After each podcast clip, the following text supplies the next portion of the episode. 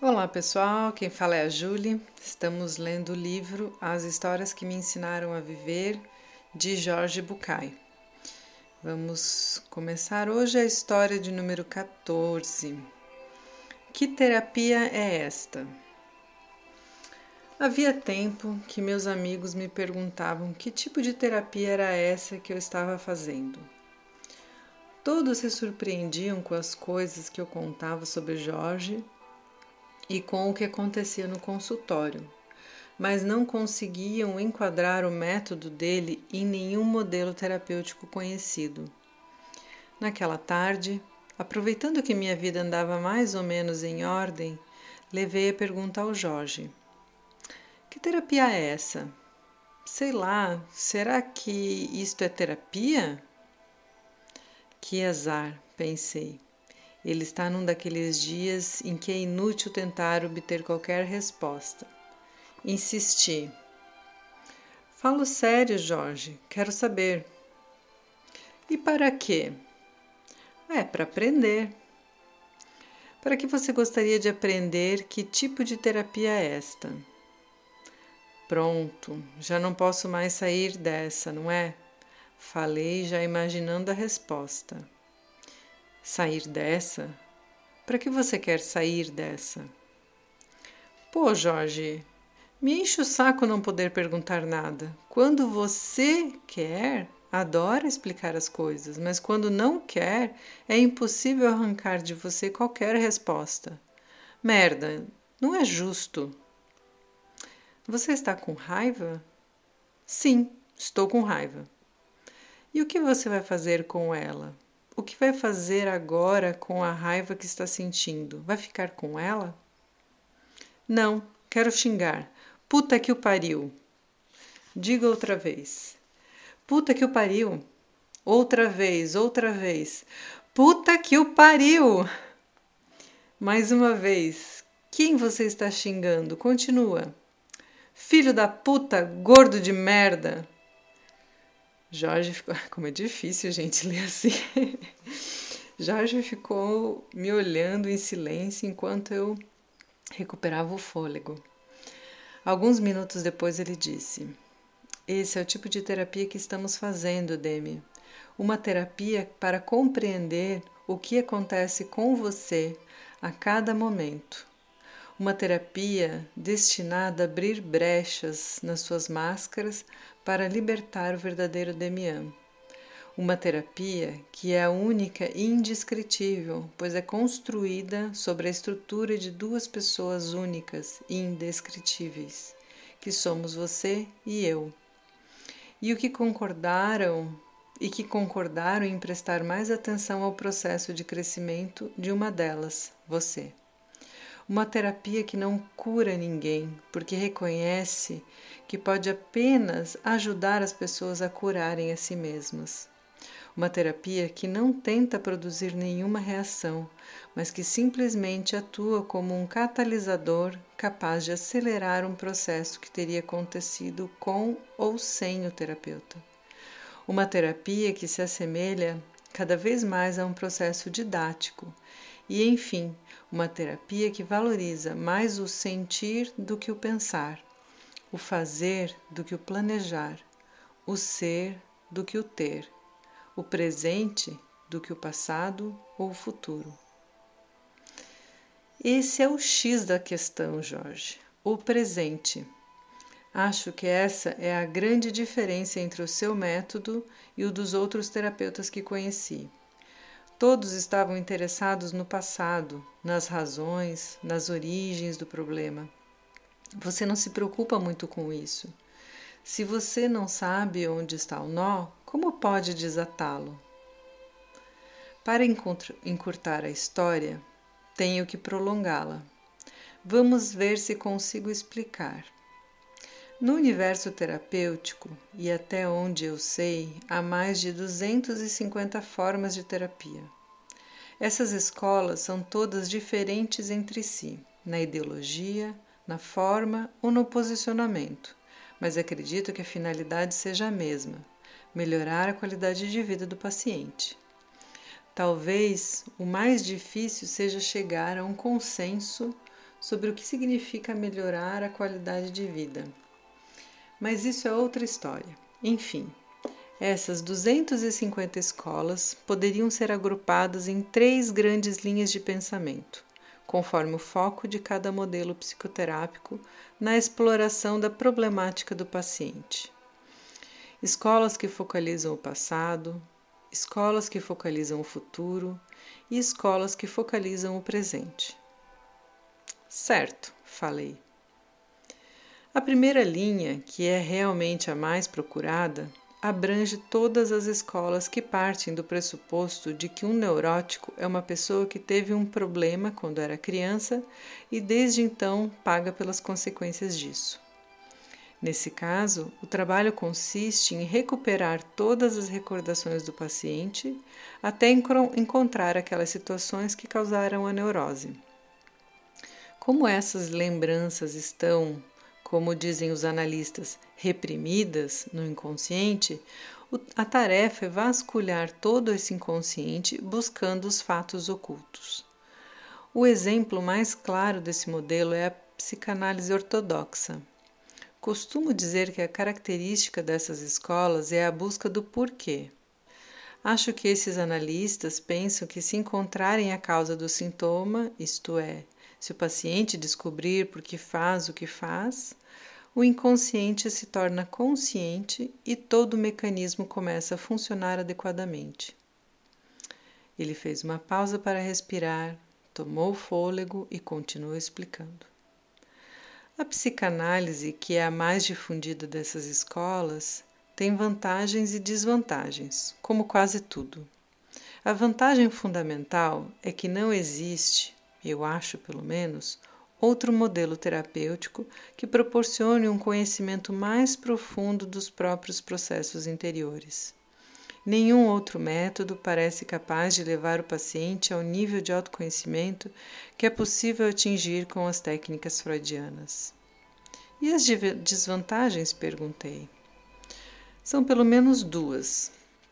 A primeira é que o processo terapêutico é muito longo, uma vez, um analista me disse que o tempo médio é de um terço da idade com o qual o paciente inicia a terapia. Ou seja, é um tratamento cansativo e dispendioso, e não só do ponto de vista econômico. A segunda desvantagem tem a ver com a dúvida sobre a eficácia terapêutica desse modelo. Pessoalmente, não acredito que um insight seja suficiente para modificar uma atitude, um comportamento doentio ou qualquer que seja o motivo que tenha levado a pessoa a buscar ajuda profissional. Acho que estou entendendo, comentei extasiado. Então deixe-me continuar. No outro extremo estão as escolas psicoterápicas focalizadas no futuro, muito na moda ultimamente. Poderíamos sintetizá-las mais ou menos da seguinte modo: o verdadeiro problema é o que o paciente erra na escolha da conduta adequada para conseguir o que pretende. Espera que eu vou repetir. É, o verdadeiro problema é que o paciente erra na escolha da conduta adequada para, para conseguir o que pretende. Portanto, Portanto, a questão não é descobrir por que acontece o que acontece, nem saber quem é o indivíduo que sofre. O ponto central é descobrir como fazer com que o paciente possa chegar aonde quer, conseguir o que deseja ou enfrentar o que teme para ter uma vida mais produtiva e positiva. Essa linha, representada pelo behaviorismo, propõe a ideia de que só é possível aprender novas condutas executando-as coisas que o paciente executando-as, coisas que o paciente dificilmente se atreverá a fazer sem ajuda. Essa orientação deve ser dada por um profissional que indicará qual o comportamento correto e acompanhará o paciente no processo de readequação. A pergunta básica desse modelo não é por quê, mas sim como, isto é, como alcançar o objetivo buscado. E essa linha também tem vantagens e desvantagens? Claro, respondeu Jorge. A primeira vantagem é a eficácia da técnica, e a segunda é a rapidez do processo. Algumas, alguns neobehavioristas americanos falam de terapias que duram de uma a cinco consultas. Acho que a desvantagem mais óbvia é a abordagem superficial. O paciente não chega a se conhecer profundamente nem a descobrir seus, seus próprios recursos, ficando limitado a resolver apenas a situação que motivou a consulta. O que não tem nada de errado, embora seja insuficiente para o contato íntimo consigo mesmo. Depois de mais uma pausa para tomar fôlego, ele terminou a explicação. A terceira linha é, do ponto de vista teórico, a mais nova das três. É formada pelas escolas que focalizam o presente. De modo geral, parte-se da ideia de que não pesquisar a origem dos sofrimentos nem escolher condutas para se, para se livrar deles de modo geral, parte da ideia de não pesquisar a origem, né, nem escolher condutas para se livrar deles. O objetivo é desco descobrir o que está acontecendo com o paciente e para que ele está vivendo essa situação. Você já concluiu que sou partidário dessa metodologia e, obviamente, acho que é a melhor delas. Porém, reconheço que esse caminho também tem desvantagens. Comparativamente, não é uma terapia tão longa quanto a psicanálise, nem tão curta quanto a behaviorista. Ela costuma levar de seis meses a dois anos para se completar. Apesar de não ser tão profunda, produz uma boa dose de autoconhecimento e um bom nível de utilização dos recursos próprios.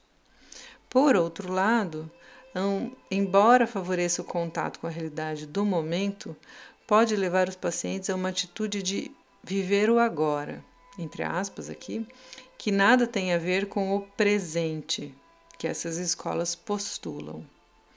Há uma antiga piada que serve para exemplificar essas três linhas. A situação inicial é a mesma, mas os finais são diferentes dependendo do tipo de abordagem terapêutica. Situação inicial comum às três. Um sujeito tem encoprese, o que significa que ele tem incontinência fecal. Resolve consultar um médico, mas depois de examiná-lo, conclui que não há nenhuma causa orgânica para o transtorno e sugere ao paciente que consulte um psicoterapeuta. Final alternativo 1. Quando o terapeuta consultado era um psicanalista ortodoxo. Cinco anos depois, o sujeito se encontra com um amigo.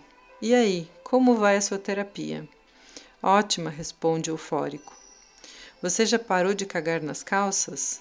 Olha, na verdade continuo cagando, mas agora sei o porquê. Final alternativo 2. O terapeuta consultado era behaviorista. Cinco dias depois, o sujeito se encontra com um amigo. E aí, como vai a sua terapia? Ótima, responde o eufórico. Você já parou de cagar nas calças? Olha, na verdade continuo cagando, mas agora uso fraldas. Final alternativo 3. O terapeuta consultado era um gestáltico. Cinco meses depois, o sujeito se encontra com um amigo. E aí, como vai, vai, como vai a terapia? Ótima, responde eufórico. Você já parou de cagar nas calças? Olha, na verdade continuo cagando, mas agora não ligo. Acho isso um pouco exagerado, falei. É possível, mas de qualquer maneira esse exagero é real, tão real quanto a sua sessão, que acabou de acabar. Fazia muito tempo que eu não xingava tanto alguém.